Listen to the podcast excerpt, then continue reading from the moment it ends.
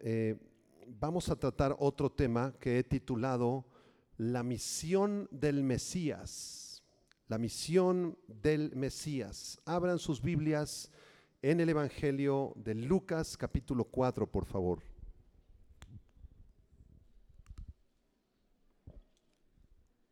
Lucas capítulo 4 versículos 16 a el 22. Dice así la palabra del Señor. Vino a Nazaret, Jesús se refiere a Jesús, donde se había criado. Y en el día de reposo entró en la sinagoga conforme a su costumbre y se levantó a leer. Y se le dio el libro del profeta Yeshayahu en hebreo, Isaías. Y habiendo abierto el libro, halló el lugar, allá en Isaías 61, donde estaba escrito, el Espíritu del Señor está sobre mí, por cuanto me ha ungido para dar buenas nuevas a los pobres, me ha enviado a sanar a los quebrantados de corazón, a pregonar libertad a los cautivos y vista a los ciegos, a poner en libertad a los oprimidos, a predicar el año agradable del Señor. Y enrollando el libro, lo dio al ministro y se sentó. Y los ojos de todos en la sinagoga estaban fijos en él. Y comenzó a decirles, hoy se ha cumplido esta escritura delante de vosotros. Y todos daban buen testimonio de él y estaban maravillados de las palabras de gracia que salían de su boca y decían, ¿no es este el hijo de José? Amados hermanos, el Señor Jesucristo es la persona más maravillosa, más poderosa, más tierna, más noble, perfecta que haya vivido sobre la faz de la tierra. El Señor Jesucristo es Dios en la carne. Dios mismo añadió humanidad a su deidad. El apóstol Juan en su Evangelio, capítulo 1, versículo 1, dice, en el principio era el, el, verbo, el logos, Cristo, y el verbo era con Dios, y el verbo era Dios. Y en el verso 14 dice, y aquel verbo fue hecho carne y habitó entre nosotros y vimos su gloria, gloria como la del urgénito del Padre, lleno de gracia y de verdad. Señor Jesucristo es Dios mismo. Dios mismo, el Dios que existía desde la eternidad pasada, omnipresente, omnisciente, omnipotente, inmutable, se hizo carne. Maravilloso. Ahora, al mismo tiempo que el Señor Jesucristo es 100% Dios, Él tiene 100% naturaleza divina, también la Biblia enseña que Él es 100% hombre. Él nació de una virgen, nació como nace cualquier bebé humano, de carne y hueso, tuvo un desarrollo normal como cualquier ser humano, tenía un cuerpo, alma, espíritu humanos, tenía emociones humanas, se cansó un día de camino a Samaria y pidió un vaso para beber agua con la mujer samaritana, Lloró cuando murió su amigo Lázaro y experimentó lamento cuando la ciudad de Jerusalén lo traicionaba. Nuestro maravilloso Señor Jesucristo es Dios y también es un hombre. 100% Dios, 100% hombre.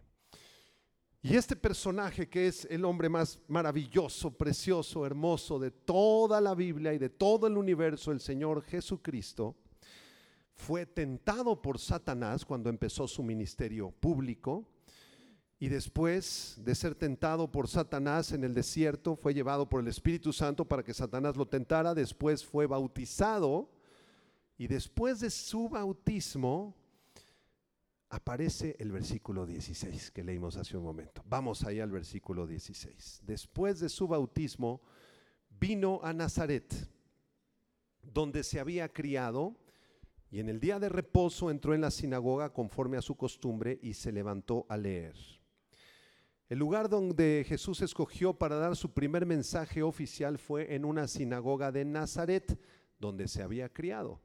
La ciudad de Nazaret, que por cierto la palabra Nazaret significa rama o ramita, era una ciudad pequeña, no, muy grande, aunque tenía alrededor de unos 15 mil habitantes, era una ciudad bastante insignificante en la parte norte del territorio de Israel, en la región de Galilea.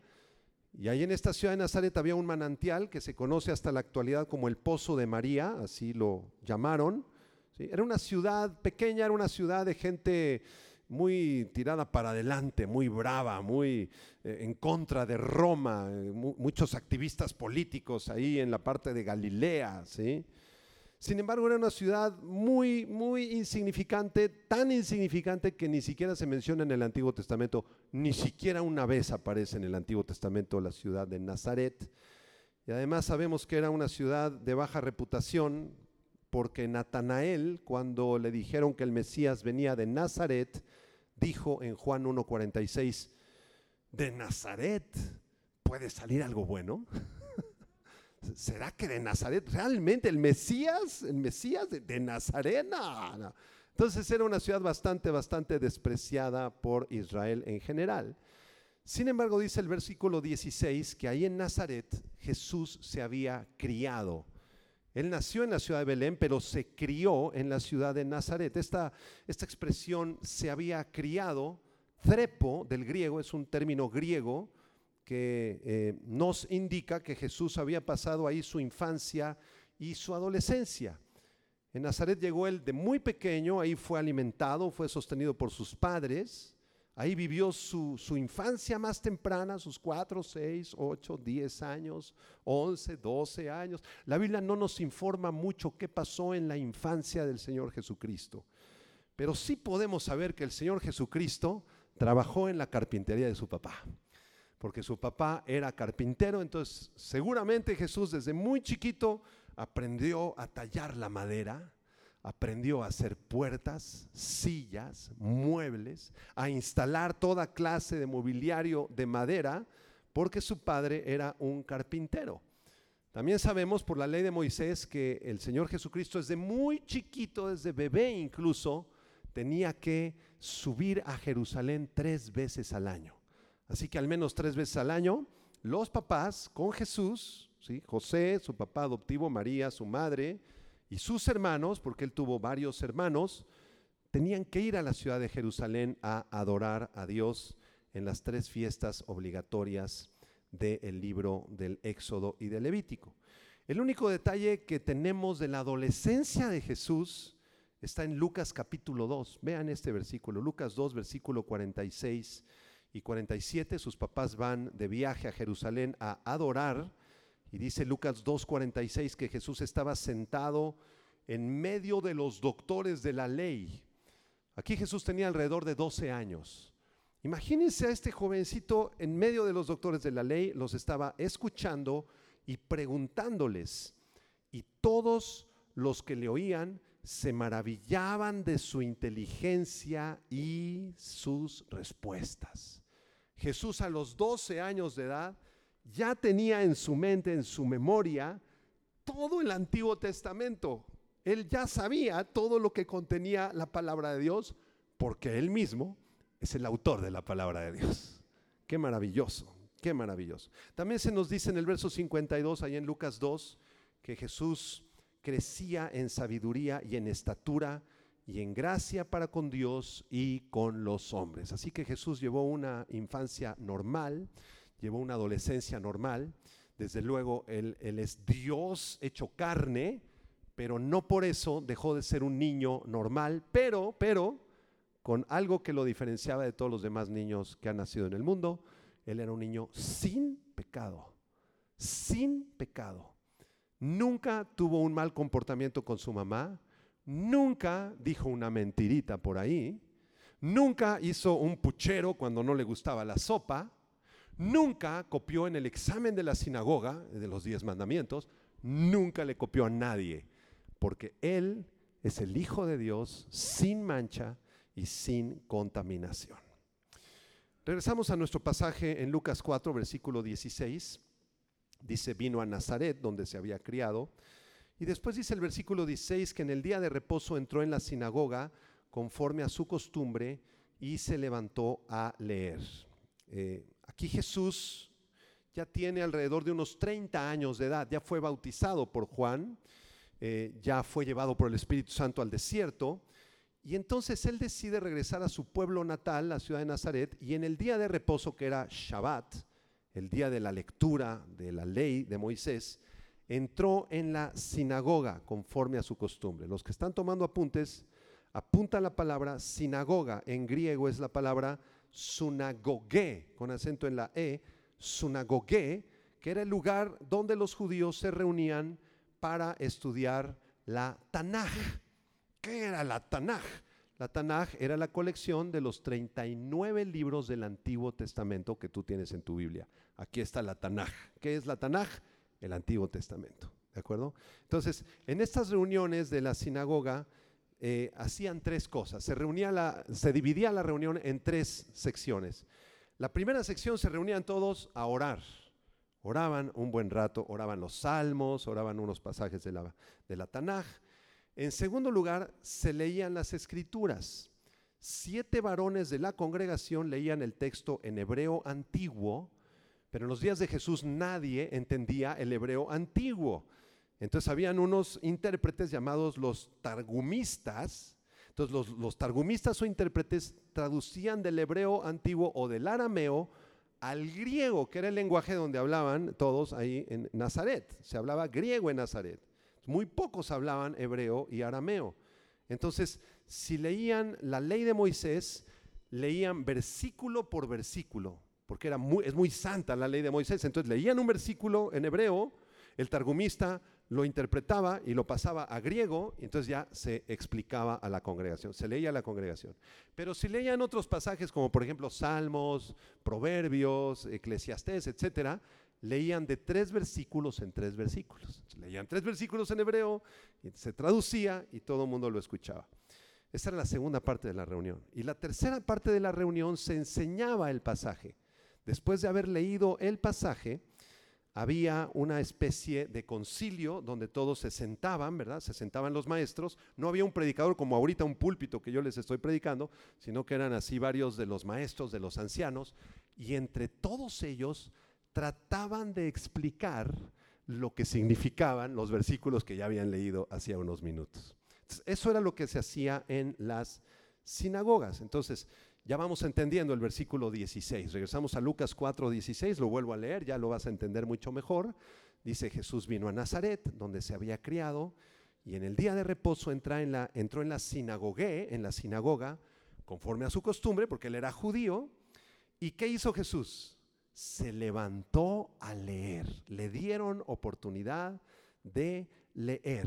Versículo 17 y se le dio el rollo, no era un libro como este, era un rollo escrito en, vitelas o en, pieles de animales que estaban enrollados. Entonces el jefe de la sinagoga eh, tenía así los 39 rollos del Antiguo Testamento. Entonces el jefe de la sinagoga, ¿verdad?, tomó el rollo del profeta Yesayahu, del profeta Isaías. Y habiendo abierto el libro, se lo dio al Señor Jesucristo. El Señor Jesucristo se cubrió con un manto, que era también una costumbre en la sinagoga, como respeto hacia, hacia el Dios Todopoderoso, como humildad, un símbolo de humildad. Se cubrió su cabeza, le entregaron el rollo, abrió así el rollo, y dice el versículo 17 que halló el lugar donde estaba escrito lo siguiente. ¡Wow! Está bien emocionante este pasaje, ¿verdad? Voy a leer el versículo 18, la primera parte de lo que leyó el Señor Jesucristo. Él dijo, el Espíritu del Señor está sobre mí por cuanto me ha ungido. Hasta ahí. Después vamos a explicar lo demás. Después de 30 años de preparación, de 30 años de fabricar muebles, de haber vivido como un niño, un adolescente, un jovencito, de no haber hecho ni un solo milagro. Jesús no hizo un solo milagro en 30 años. Tampoco le predicó a nadie el Evangelio durante 30 años. Él esperó el tiempo correcto para comenzar su ministerio público. Y él sabía que no podía empezar a ministrar o a ejercer su ministerio público sin la ayuda del Espíritu Santo. Por esa razón, en el verso 18 Jesús dice, el Espíritu del Señor está sobre mí por cuanto me ha ungido.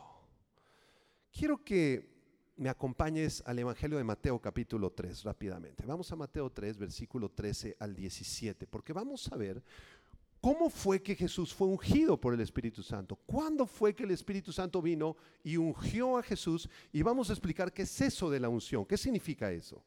Mateo 3, versículo 13 al 17, Jesús tiene 30 años de edad, dice el versículo 13, Mateo 3, entonces Jesús vino a Galilea, a Juan, al Jordán, para ser bautizado por él, mas Juan se le oponía diciendo, yo necesito ser bautizado por ti, ¿y tú vienes a mí? Pero Jesús le respondió, deja ahora, porque así conviene que cumplamos toda justicia. Entonces le dejó que se bautizara. Y Jesús, después que fue bautizado, subió luego del agua. Imagínate en tu mente, imagínate en tu mente, está Jesús en el Jordán, sube del agua el Señor Jesús y he aquí, los cielos fueron abiertos. Eso quiere decir que algo sobrenatural ocurrió en la atmósfera, en los cielos. Y Jesús vio al Espíritu de Dios, el Espíritu Santo, que descendía como paloma y venía sobre él. Y hubo una voz en los cielos que decía, este es mi Hijo amado, en quien tengo complacencia. Ah, ¡Qué figura! Qué, ¡Qué momento tan maravilloso! En el momento del bautismo de Jesús vemos al Hijo de Dios, que es Dios mismo, bautizándose en humildad. Vemos al Espíritu Santo de Dios, que es Dios también, viniendo en forma corporal como paloma que se posó en su hombro de Jesús. Y vemos al Padre que es Dios. Aquí en estos versículos está la triunidad de Dios. Si le van a aplaudir al Señor, aplaudanle fuerte todos. Gloria a Dios. Los que trajeron por ahí un cuadernito y un lápiz, te pido que dibujes un triángulo en tu cuaderno. Dibújalo arriba en el en la parte del vértice superior ponle Padre, en la parte de acá ponle Hijo y en la parte de la derecha ponle Espíritu Santo. Y al centro del triángulo escribe la palabra Dios, Dios. Ahora te pido que dibujes tres flechas de los tres vértices del triángulo y en esas tres flechas vas a escribir la palabra es. Eso quiere decir que el Padre es Dios. El Hijo es Dios y el Espíritu Santo es Dios. Ahora, en los lados del triángulo, por favor escribe la frase no es. Eso quiere decir que el Padre no es el Hijo. El Hijo no es el Espíritu Santo y el Espíritu Santo no es ni el Padre ni el Hijo. Son tres personas distintas con la misma naturaleza esencial. Aquí en Mateo 3 vemos la triunidad de Dios. Nosotros adoramos un Dios, es un solo Dios manifestado en tres personas. Cuando el Espíritu Santo viene sobre Jesús, Él fue ungido.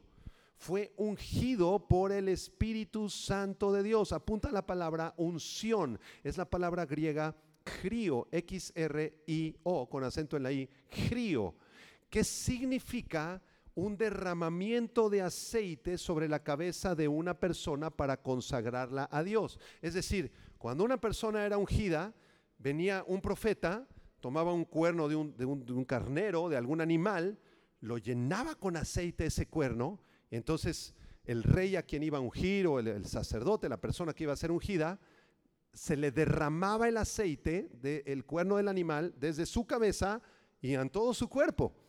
Y ese era un ritual que significaba que aquella persona quedaba consagrada para el uso exclusivo de Dios. Entonces, cuando el Señor Jesucristo es ungido por el Espíritu Santo, se convierte en ese momento o se, se recibe el poder para ser Cristo. La palabra Cristo o Christos en griego significa simplemente el ungido. Cuando decimos Cristo Jesús, estamos diciendo el ungido Jesús. Su nombre era Jesús, pero su título es el Cristo. Por eso decimos Jesús el Cristo o Jesucristo. Es Jesús el ungido por Dios. Y quiero que notes, si tú has leído el Antiguo Testamento seguramente te has dado cuenta, que solamente se podían ungir a tres clases de personas, nada más. En el Antiguo Testamento solamente se podían ungir a los reyes, a los sacerdotes y a los profetas, nada más. No se ungía a los levitas ni a los cantores, no. Los únicos que podían recibir unción eran los reyes, los sacerdotes y los profetas. Cuando el Espíritu Santo vino sobre el Señor Jesucristo y lo ungió, eso quiere decir que el Señor Jesucristo fue ungido como el Rey de Reyes, como el sumo sacerdote que moriría por los pecados y como el profeta más grande que ha existido en la historia de la humanidad. Él es Rey de Reyes, el sumo sacerdote y nuestro gran profeta. Él es el Cristo, el Mesías. Amén. Entonces, yo me imagino la escena, Jesús en la sinagoga con el rollo, lo abre en el libro del profeta Isaías, eh, capítulo 61, versículo 1. Y es lo mismo que estamos leyendo aquí en Lucas. Y entonces eso era una profecía acerca del Mesías. Y Jesús dice, el Espíritu del Señor está sobre mí porque me ha ungido. ¿Qué les estaba diciendo?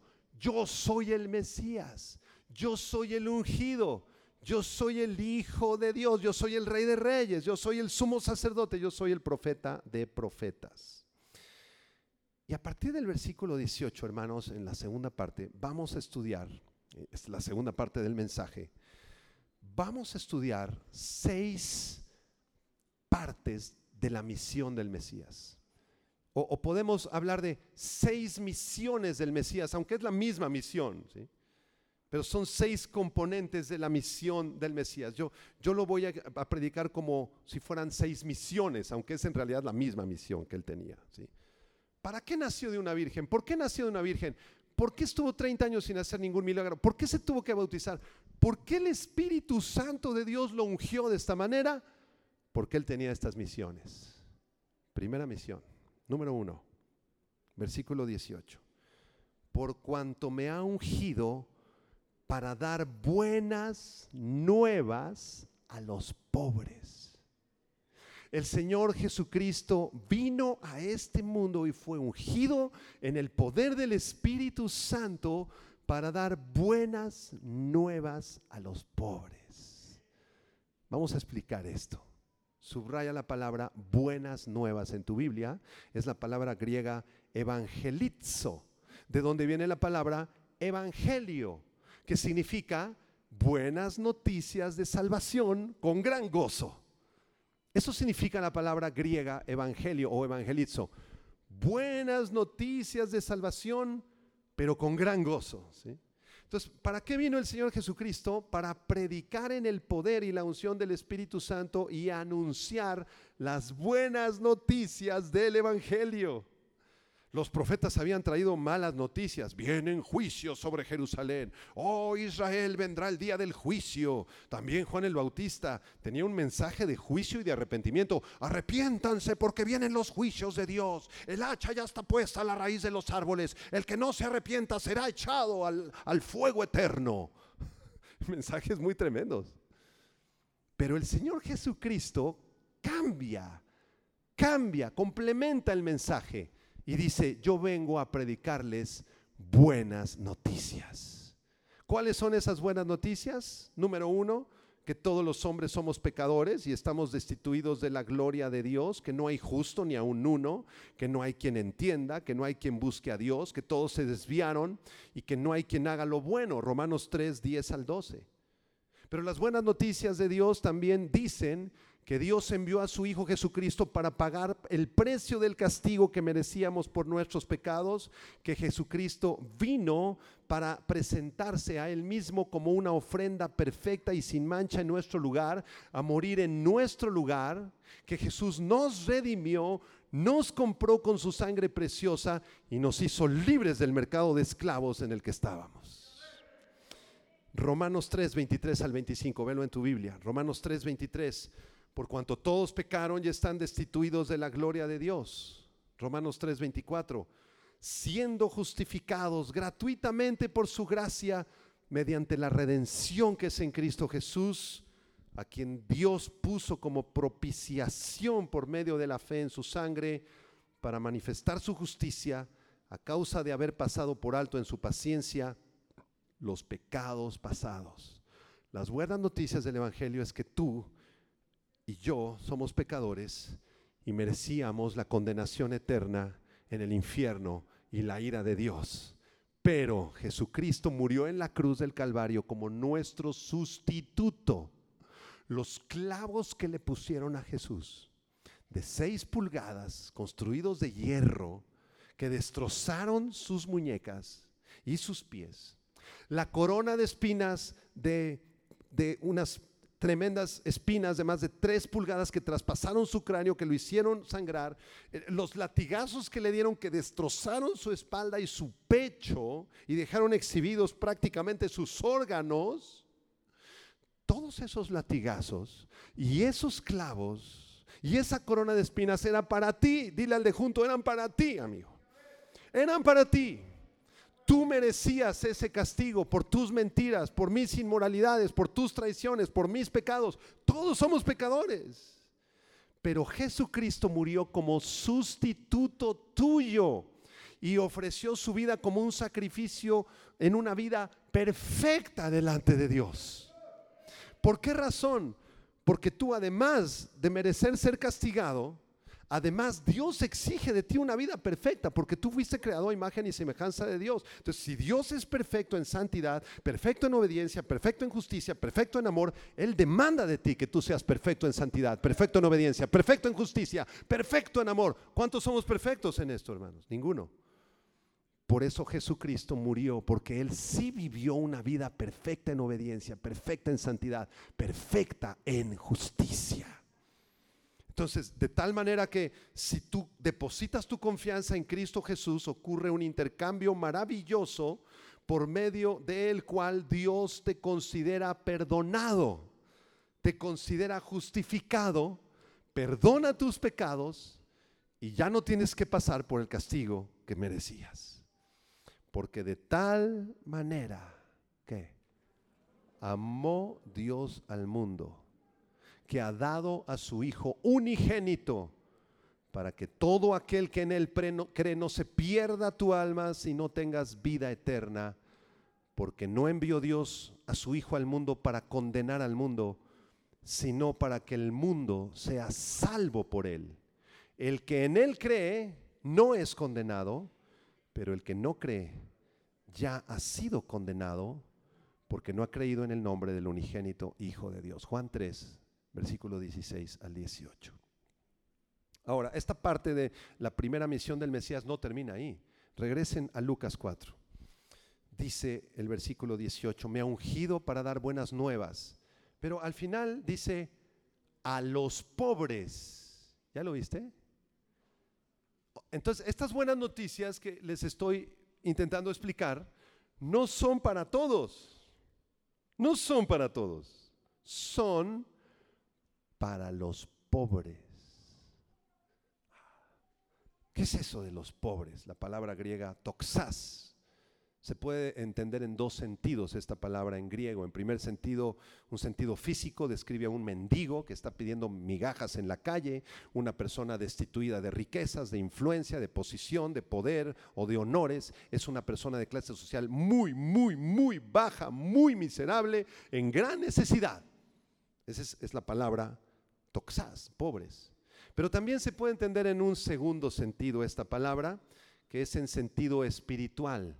Un pobre delante de los ojos de Dios es alguien que no conoce al Señor Jesucristo. es alguien que no conoce la palabra de Dios, que no tiene una relación con Dios, que está destituido de la gloria de Dios. Pero, ojo, un pobre a los ojos de Dios es una persona que está lejos de Dios, que no conoce a Dios, pero que entiende su gran necesidad de Dios y se humilla pidiendo misericordia. Es un miserable espiritual. Un miserable espiritual. El Evangelio no es para los orgullosos, para los poderosos, para los que piensan que conocen grandes eh, cosas de filosofía, que son grandes maestros. Para ti no es el Evangelio, amigo. El Evangelio es para los pobres, para los que dicen, Señor, soy un miserable, soy un pecador, no puedo seguir sin ti. Sálvame, Señor Jesucristo, estoy en la miseria espiritual. Ten misericordia de mí. Para eso es el Evangelio, para eso es el Evangelio. Impresionante. Mateo capítulo 5, versículo 3, el Señor Jesucristo dijo, bienaventurados los pobres en espíritu porque de ellos es el reino de los cielos. Para poder recibir el Evangelio, comprender el Evangelio y predicar el Evangelio, tú tienes que reconocer tu miseria espiritual. Si tú te levantas mañana en la mañana y dices, ah, Señor, gracias por este día, eh, nos vemos el domingo, Padre, estoy muy ocupado, tengo que atender mis negocios, la prepa, Señor, disculpa, no tengo tiempo para ti, eh, pero gracias por todo. Tú eres un orgulloso Eres una orgullosa, un soberbio. No vas a entender el Evangelio, nada, nada. No vas a entender nada del Evangelio ni de la cruz. Pero si tú te paras mañana en la mañana y caes de rodillas antes de salir a la calle a tus actividades y le dices, Señor, soy un pobre, un miserable, un mendigo espiritual, yo no me atrevo a salir de mi casa si tú no vienes conmigo, Señor. Y en la noche antes de dormir, tú le dices, Padre, te adoro, soy un mendigo, soy un miserable espiritual, ten misericordia de mí. Entonces vas a comenzar a comprender el Evangelio. Did you understand, como dicen en inglés? ¿Agarraste la onda? Recuerdo hace muchos años que me invitaron a una universidad muy famosa en el Tecnológico de Monterrey llenaron el auditorio con jovencitos, todos de octavo semestre, ingeniería, arquitectura, medicina, en fin. Y me dijeron, predícales el Evangelio, pastor. Y cuando empecé a hablar de la sangre de Cristo y de los clavos en sus manos y de los golpes en su, en su rostro y cómo fue desfigurado y cómo ellos eran pecadores y necesitaban ir a la cruz, el 95% del auditorio se retiró. Desde luego, antes de retirarse, comenzaron a aventarme toda clase de proyectiles, como plumas y, papeles y, desechos de fruta. Pero se quedaron unos poquitos y ellos recibieron algo. Pero en aquella temporada también iba yo al reclusorio norte, allí en la Ciudad de México. Y entonces en el reclusorio norte, en una ocasión estábamos predicándole unos 300 presos, miserables terriblemente necesitados y les predicamos el mismo mensaje que a los muchachitos del TEC de Monterrey.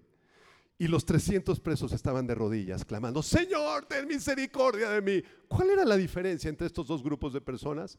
Su corazón. Los primeros no reconocían que eran pobres y los segundos sí. Te pregunto, ¿reconoces tú tu pobreza?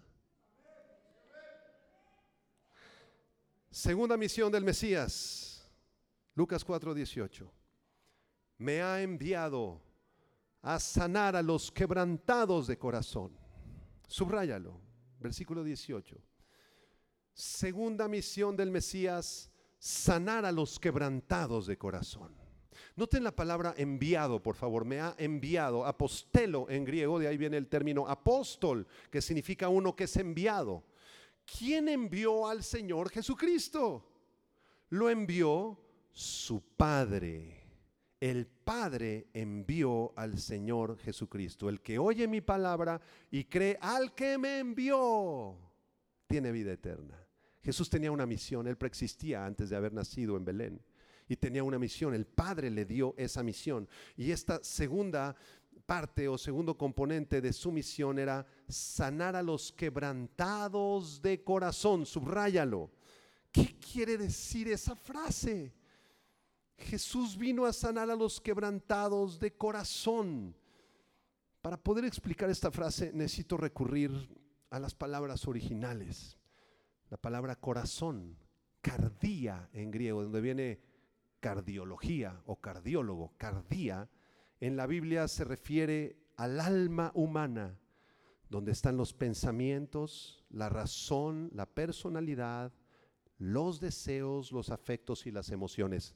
Cuando la Biblia habla del corazón, está hablando de mi persona, de mis afectos, mis emociones, mis pensamientos, mis anhelos, mis alegrías, mis tristezas, mi personalidad. Ese es el cardía, ese es el corazón. Pero aquí el verso 18 habla de un corazón quebrantado. ¿Ya lo viste? Quebrantado. tribo en griego describe algo que está herido, que está roto, que está quebrado en mil pedazos. Mis emociones, mis afectos, mi voluntad, mi personalidad está hecha pedazos, pedazos. Y el único que puede curar, restaurar y sanar esa alma quebrantada es el Señor Jesucristo con sus divinas manos de amor y con su preciosa unción del Espíritu Santo sobre tu vida. Te, quiero preguntar, ¿está tu corazón quebrantado? ¿Está tu vida quebrantada?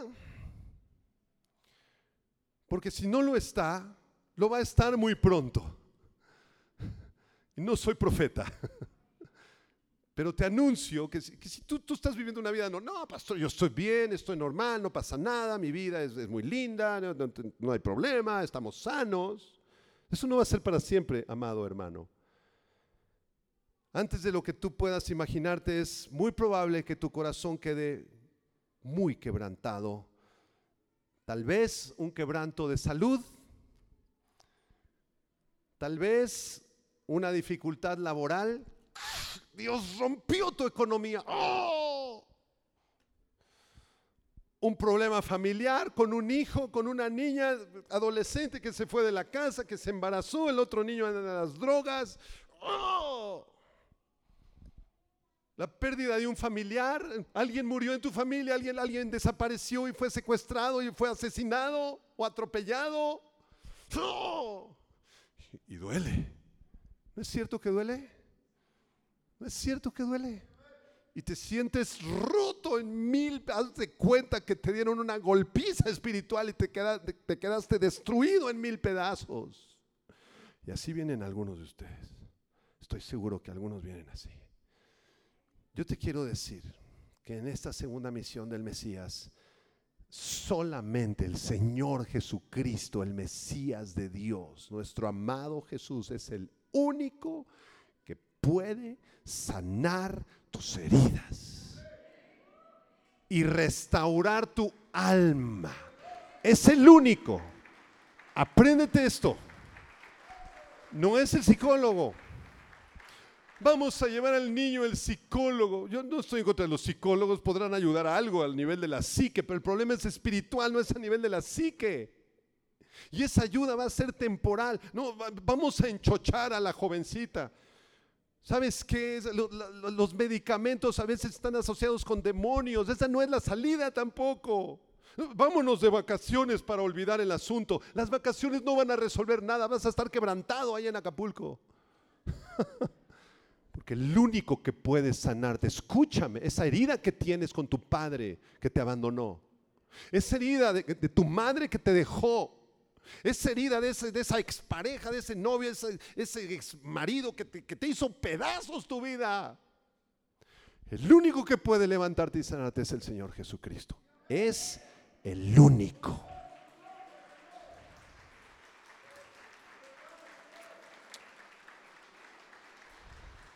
Por eso es, es muy bueno, aunque es difícil, vivir con un corazón quebrantado. Porque cuando nos enorgullecemos, hay una ley en la Biblia que dice, Dios exalta a los humildes, pero quebranta a los soberbios. El humilde será exaltado, pero el que se exalta a sí mismo será quebrantado. Por eso me gusta tanto ese canto que dice, Quebranta mi corazón, quebranta mi vida, te entrego mi voluntad a ti. ¿Te acuerdas de esa canción? Cántala a diario. Entonces, Señor, antes de que venga un quebranto tremendo, porque ando en mi orgullo y en mi soberbia, mejor me quebranto solito, Señor. Aquí estoy, Señor. Antes de que hagas pedazos mi orgullo, mejor yo lo hago pedazos desde antes, delante de tu presencia, Señor. Isaías 57, 15, apréndetelo, apúntalo y apréndetelo. Isaías 57, 15. ¿Qué dice este texto? A ver. Porque así dijo el alto y sublime. ¿Quién es el alto y sublime? Dios, Jehová, el que habita la eternidad y cuyo nombre es el santo. Dos puntos. ¿Quién va a hablar a continuación? El alto y sublime. Va a hablar Jehová. ¿Quieres escucharlo? Escúchalo. Dice, yo habito en la altura y en la santidad y con el quebrantado y humilde de espíritu para hacer vivir el espíritu de los humildes y para vivificar el corazón de los quebrantados. El Señor te va a levantar de tu quebrantamiento y te va a fortalecer, pero tú dedícate a vivir una vida humilde. Sé humilde, quebranta tu orgullo y tu soberbia. Sirve a Dios, sirve a los demás. No te creas la última Coca-Cola del desierto, porque no lo eres. Eres un pedazo de polvo en el universo tan pequeño, tan insignificante, que fuiste rescatado por la gracia de Dios. Eso es lo que eres. Tercera misión del Mesías. Vamos a adelantar para terminar. Lucas 4:18, tercera misión del Mesías, pregonar libertad a los cautivos. He venido a pregonar libertad a los cautivos. Pregonar significa proclamar o predicar públicamente. Jesús vino a predicar públicamente y su predicación, su mensaje, que es el mensaje del Evangelio, traería libertad a los cautivos. La palabra libertad, afesis, en griego, A-P-H-esis, afesis, es una palabra que tiene dos significados. Por una parte significa liberar a un convicto de su condena, de las cadenas de la prisión, y por otra parte, simplemente significa ser perdonado y dejar libre a un preso condenado a muerte. Imagínate que tú y yo estuviéramos condenados a muerte, a la inyección letal. Ahí estamos, ya fuimos juzgados, estamos tras las rejas, no tienen así una camisa de fuerza, con esposas. El juez ya dictaminó pena de muerte, pena de muerte. Es un pecador, pena de muerte y estamos amarrados así con, las cadenas, estamos condenados a una muerte segura, a un castigo seguro. Y el único que puede venir a la cárcel donde nos encontramos a predicar el Evangelio y liberarnos es el Señor Jesucristo. Esa es la idea. esta palabra significa, ¿sí? Liberar a un convicto de su condena y de las cadenas de la prisión en la que se encuentra. Dile a la persona a tu lado, dale un empujoncito y dile, tú eres ese convicto. Tú eres. Tú eres ese convicto. Yo soy ese convicto. La paga del pecado es la muerte. Pero Cristo vino a liberarnos de la muerte. Éramos esclavos de Satanás, éramos esclavos del pecado y de la muerte, pero Cristo vino a traer libertad a los cautivos. Colosenses 1, versículo 13 y 14 dice, Colosenses 1, 13 y 14, Cristo nos ha liberado de la potestad de las tinieblas y trasladado al reino de su amado Hijo, en quien tenemos redención por su sangre, el perdón de pecados. Cristo vino a romper las cadenas de la maldición con la cual todos nosotros nacimos y nos vino a ser libres del pecado. ¿Habrá alguna persona esta mañana que está en cadenas de pecado? Estás atrapado en una práctica ocultista, en una falsa religión, en la brujería, en el tarot, en el Halloween que se va a celebrar, es una fiesta diabólica en estos días. Estás atrapado en una secta religiosa perversa. Estás atrapado completamente en esa secta, en, en, el mormonismo, en los testigos de Jehová, en el catolicismo romano, en cualquier filosofía del mundo. Eres esclavo de una filosofía falsa, del alcohol o de las drogas. Estás encadenado y vas rumbo a la inyección letal a la silla eléctrica. Te tengo buenas noticias. Jesucristo vino a morir para hacerte libre de tu prisión para romper tus cadenas y darte una esperanza de vida eterna. Una esperanza de vida eterna. Muchos de ustedes han sido liberados de esas prisiones, ¿no es verdad? ¿Cuántos testimonios? Pastor, yo antes estaba en la brujería, era yo brujo, pastor. Y Cristo me hizo libre. Recuerdo hace muchos años entró un brujo a la iglesia de Tlanepantla Gracias, hermana. Y entonces esta persona venía con sus cadenas y sus tatuajes y cadenas hasta acá y la playera por acá, pelo en pecho y, traía aquí sus brujerías. Y entró a la iglesia, lo invitaron y escuchó el mensaje del Evangelio y cayó de rodillas delante de Jesucristo. Cristo rompió todas sus maldiciones y ahora está predicando la palabra de Dios. Cristo vino a hacernos libres de las cadenas. Dale un aplauso fuerte de gloria.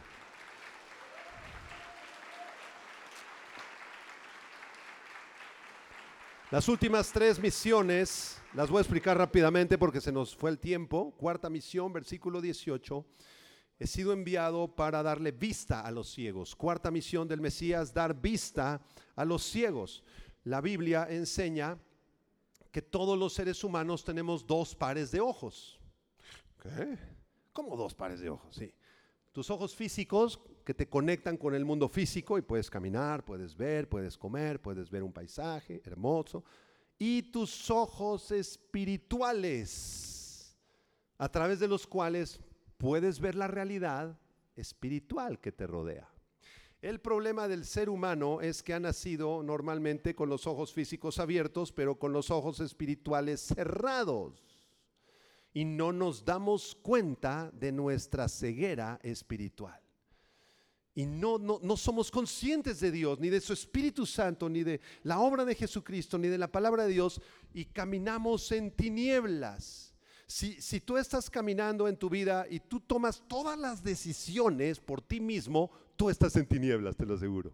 Pues yo voy a hacer esto, voy a estudiar esta carrera y, voy a irme a vivir a Toluca y, voy a comer chorizo de Toluca en tal hora y, me vale gorro la diabetes y voy a comer pan de dulce y, yo, yo, yo, yo, yo. Te, encanta jugar al yo-yo.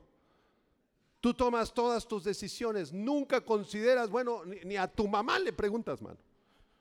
Tú solo tomas tus decisiones, tú estás en tinieblas, porque tú no puedes dirigirte solo porque eres una criatura muy, muy, muy alejada de Dios. Necesitamos a Cristo. Jesucristo dijo, yo soy la luz del mundo. Y el que me sigue no andará en tinieblas, sino que tendrá la luz para vivir esta vida. Necesitamos seguir al Señor Jesucristo para que Él abra nuestros ojos espirituales. Juan capítulo 12, versículo 46, dice Jesús, yo la luz he venido al mundo para que todo aquel que cree en mí no permanezca en tinieblas. De manera que Jesucristo debe caminar delante de ti con la palabra de Dios, con su Espíritu Santo. Entonces tú tienes que considerarlo en todas tus decisiones. Señor, yo quisiera estudiar arquitecto. Señor, tú has puesto esos dones en mí. Tú dirígeme, Señor. Abre puertas o cierra puertas, porque posiblemente el Señor te llamó a ti para ser doctor y no arquitecto. Señor, yo quisiera irme a vivir a Querétaro. Señor, lo voy a poner en oración dos años, Señor. Y Dios te cierra las puertas y te quedas en Toluca, porque era lo mejor para ti. Señor, esta muchacha, este muchacho, este joven está guapísimo. Quisiera yo, me enamoré, Señor. Estoy súper enamorada de este joven, Señor. Es el nieto del anticristo y sobrino del falso profeta, pero está muy guapo, Señor. Señor, ¿tú qué, tú qué piensas, Señor? ¿Qué tal, Señor? ¿Está bien que seamos novios, Señor? Que Jesucristo te dirija en todas tus decisiones. Dile a la persona a tu lado, que Jesucristo sea tu luz. Que Jesucristo abra tus ojos espirituales Quinta misión del Mesías, poner en libertad a los oprimidos, versículo 18, he venido a poner en libertad a los oprimidos. Esto se parece mucho a la tercera misión, pero es un poco distinta, porque la palabra eh, oprimido, trauo en griego, describe a una persona que ha sido abusada, una persona que ha sido golpeada, brutalmente en su cuerpo o en su alma, una persona que ha sido abusada sexualmente de pequeño, de pequeña, de joven, una persona que ha sido maltratada de forma terrible en la vida, que ha sufrido violencia física, violencia sexual, violencia psicológica y eso ha dejado una, una herida brutal en ti, brutal. Jesucristo es el único que puede liberarte. Es el único. No hay nadie más en el universo que pueda traer libertad a tu vida si tú fuiste golpeado brutalmente, si tú fuiste secuestrado, si te golpearon el alma, si tú fuiste abusado sexualmente, u oprimido de cualquier forma y estás muy herido en tu alma. Y por eso tienes ese carácter duro, duro, duro como piedra. No dejas entrar a nadie, es tu mecanismo de defensa. Y eres una persona enojona, un poco violento, un poco agresivo por lo que te hicieron cuando tenías dos años, hijito. Por lo que te pasó cuando eras una niña. Y ese es tu carácter. Esa no es la voluntad de Dios. Jesucristo vino a dar libertad a los oprimidos. Clama al Señor Jesucristo y Él te va a sanar y te va a liberar para que perdones a los que te abusaron y te libres de esa, de ese pecado y de esa cadena. Claro que es posible, claro que es posible. Para eso vino Jesús, para que tú vivas una vida parecida a la de Él. Señor Jesucristo siempre estaba sonriendo, siempre estaba gozoso siempre alabando a Dios, a su Padre, siempre abrazando a la gente, sanando a los enfermos. Así quiere Él que tú vivas. Él es el único que puede liberarte. Sexta misión del Mesías, versículo 19, dice Jesús, me ha enviado a predicar el año agradable del Señor. El Señor Jesucristo es el más grande predicador que ha existido en el universo. Por eso todos los que hacemos uso de este púlpito, por la gracia de Dios, intentamos hacernos a un lado de ustedes. No quiero que me vean a mí, quiero que vean a Jesús a través de, lo que se está diciendo aquí. ¿Sí me explico? El predicador que quiere que lo vean a él es un orgulloso, es un falso pastor. El verdadero predicador, el verdadero maestro de la Biblia, el verdadero pastor es el que se hace a un lado. Que no me vean a mí, Señor. Que te vean a ti, Señor. Tú eres el predicador. Tú eres el príncipe de los predicadores. Jesús vino a predicar el año agradable del Señor. Esto se refiere a un periodo que estaba a punto de iniciar cuando el Espíritu Santo viniera el día de Pentecostés, es decir, he venido a predicar que viene un tiempo hermoso, que es el tiempo de la iglesia, el tiempo de la gracia, el tiempo en que la salvación está disponible para todo aquel que crea. Eso es lo que está diciendo aquí el Señor Jesucristo. En el texto original, en Isaías 61, versículo 2, dice, he venido a proclamar el año de la buena voluntad de Jehová y el día de venganza del Dios nuestro. Pero esa expresión, el día de venganza del Dios nuestro, no la predicó Jesús en la sinagoga, la quitó. ¿Por qué no? Porque el día de venganza todavía no viene. Está a punto de venir en la tribulación. Pero mientras ese día llega, estamos, dentro de toda la maldad que hay en el mundo, hermanos, estamos en una temporada de gloria, porque podemos predicar el Evangelio. Amén. Verso 20 al 22, enrollando el libro, lo dio al ministro, se sentó, los ojos de todos en la sinagoga estaban fijos en él, y comenzó a decirles, hoy se ha cumplido esta escritura delante de vosotros yo estoy cumpliendo esta escritura, yo soy el Mesías. Y todos daban buen testimonio de él y estaban maravillados de las palabras de gracia que salían de su boca.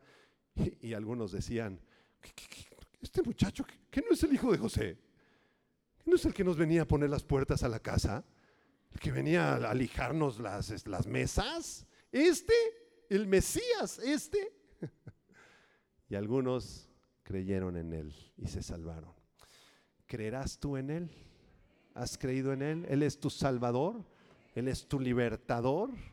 ¿Estas promesas se han cumplido en tu vida? Predícalas, que la gente pueda ver a Jesucristo en tu vida, porque Él vino a cumplir con estas misiones.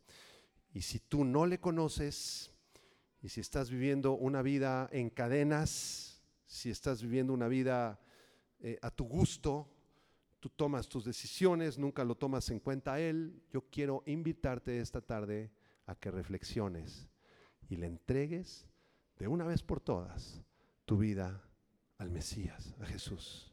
La salvación no está en ninguna religión, en ninguna secta, ¿sí?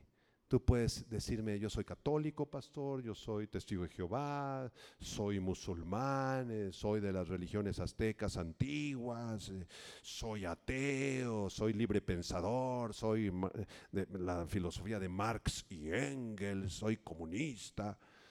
Mira, nosotros respetamos aquí todas las religiones y maneras de pensar, pero tenemos que decirte la verdad. Ninguna religión te va a salvar, ninguna. Tú puedes ser católico, musulmán, eh, testigo de Jehová, de los más consagrados ahí, e irte al infierno. Porque la salvación no está en una religión ni filosofía, la salvación está en una persona, muy diferente, en la persona de Jesucristo. Cierren sus ojos. Señor, gracias te damos por tu mensaje. Qué hermosa es tu palabra. Te damos la gloria a ti, Señor. Estamos felices, estamos gozosos, emocionados al leer tu palabra, Señor, porque tú fuiste ungido por el Espíritu Santo para darle las buenas noticias a los pobres. Fuiste enviado a sanar a los quebrantados de corazón a pregonar libertad a los cautivos y vista a los ciegos, a poner en libertad a los oprimidos y a predicar el año agradable del Señor. Gracias, gracias Jesús. Si tú conoces a Jesús, levanta tus manos y adóralo. Dile, Señor Jesucristo, gracias por haberme predicado el Evangelio. Gracias porque has sanado mi corazón. Gracias porque tú me liberaste de las cadenas del pecado. Gracias porque has abierto mis ojos. Gracias porque me has liberado de todos los abusos y golpes y abusos sexuales y traumas que yo traía. Gracias Señor, te bendigo, te adoro con toda mi alma. Y si tú no le conoces aún, yo te quiero suplicar por favor, reflexiona en esta tarde. Si tú estás en cadenas espirituales, si tú has sido oprimido, si tu corazón está hecho pedazos, si hay orgullo en ti, quiero pedirte, por favor, entrégale tu vida a Jesús. Él está aquí. Él es omnipresente. Él está ahí al lado tuyo. Y Él murió por ti en esa cruz, Él derramó su sangre. Nadie te ama como Él, nadie, ni, ni siquiera tus padres o tus hermanos o tu esposa. Nadie te ama como Él, Él te ama con amor eterno. Entrégale tu vida, hijito, por favor. Entrégale tu vida, hijita. No andes con tus propias sabidurías y, deseos. Entrégale tu vida. Humíllate, humíllate delante de Él y Él te quiere salvar. Si hay alguna persona que quiera entregarle su vida, su corazón roto, sus ojos ciegos al Señor Jesucristo y pedirle misericordia, por favor, dile estas palabras de lo profundo de tu corazón. Dile, precioso Jesús, quiero conocerte, Señor. escuchado, Señor, que tú me amas como nadie me pueda amar en este mundo. Gracias por tu amor. Señor, te abro mi corazón que está roto, que está quebrantado.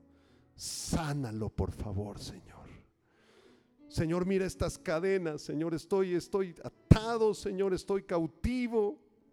Rómpela, Señor. Mira estos ojos, Señor, que están ciegos. No puedo ver nada, Señor. Abre mis ojos, Señor. Abre mis ojos. Mira mi corazón oprimido, Señor. Mis heridas que traigo de muchos años. Sana este corazón, Señor. Te lo entrego. Yo creo que tú eres el Mesías. creo que moriste por mí, que resucitaste. Te recibo en este instante como mi único Señor, mi Salvador. Y quiero seguirte todos los días de mi vida hasta el fin del mundo, Señor. Sálvame y restaurame en tu nombre precioso, en el nombre de Jesús. Amén, amén, amén. Gloria a Dios. uh.